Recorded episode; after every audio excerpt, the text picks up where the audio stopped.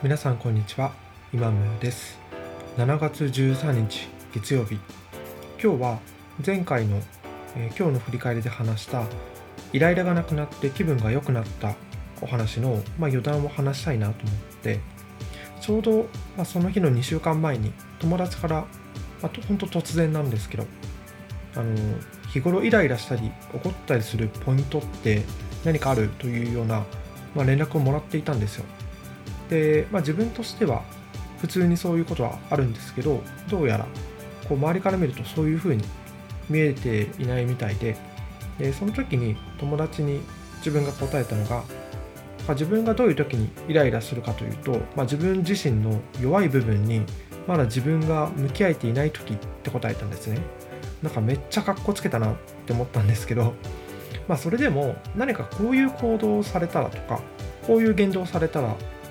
イライラするってことがあんまりその時思い浮かばなくて。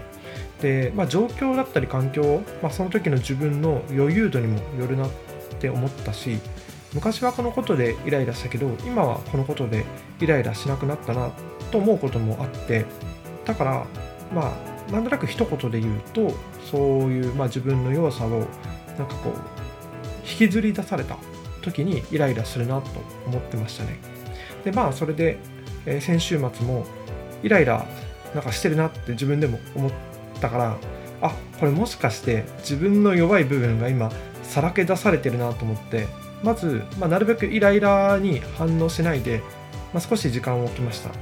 でアドレナリンの分泌のピークが、まあ、カッとなってから6秒までと言われていてこの6秒間を、まあ、落ち着いて乗り切れば、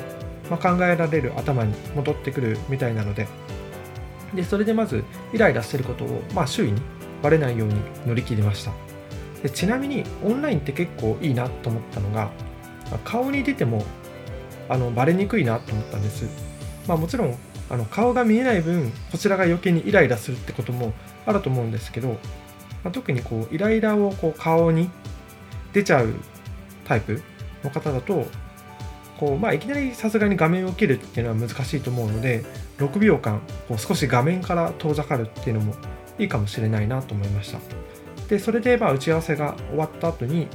まあ振り返って自分が何にイライラしてたのかって考えて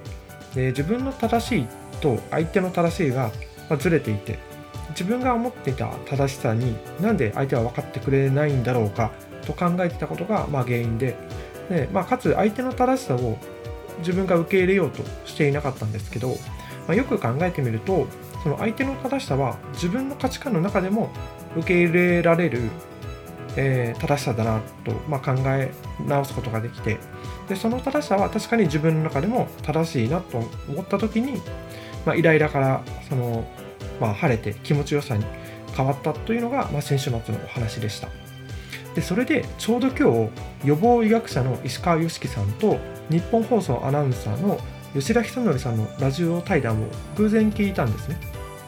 でその中で石川さんが興味深いことを言っていてタイ仏教では感情を表す概念が300種類以上あるそうなんですで同じ仏教でも中国仏教は、まあ、そこまで多くないらしいんですけど面白いことに感情に関する概念をたくさん持つ人の方が健康であるという、まあ、データがあるらしいんです。でつまり感情を、えー、個人で、えーと、細かく分解していろんな概念に、えーとまあ、消化できる。人の方がすごいなんだろう自分の気持ちを処理しやすくてで一言で怒りって言っちゃうんですけどこれは自分の無知から来る羞恥心なのかまあ、いいように見られたい虚栄心なのかそれとももっと違うなんか言葉で当てはめたり、まあ、探ったり。でこの時のこの感情はこういうふうに、まあ、概念に紹介できる。という、まあ、その処理プロセスができることで正の感情が増えて、まあ、負の感情が減ることにつながるんだという、まあ、話がすごい発見があってまさに同じような状況でなんか心の変化自分の心の変化を言葉にしたら楽になるなっていう経験があったのでもうすごく腑に落ちるお話だなと思いました。でまたちょっと余談でそのラジオの中であの吉田さんが「ダイアログ・イン・ザ・ダーク」という体験をされたお話をされていてそれは視覚障害者の方と、えー、一緒に真っ暗な、えー、部屋に入って、まあ、同じ見えない感覚を味わうための体験で同じように聴覚障害のある方と一緒に聞こえない世界を体験するダイアログ・イン・サイレンスがあるみたいです。で吉田さんはその両方経験してみてでその中で気づいたのが聴覚は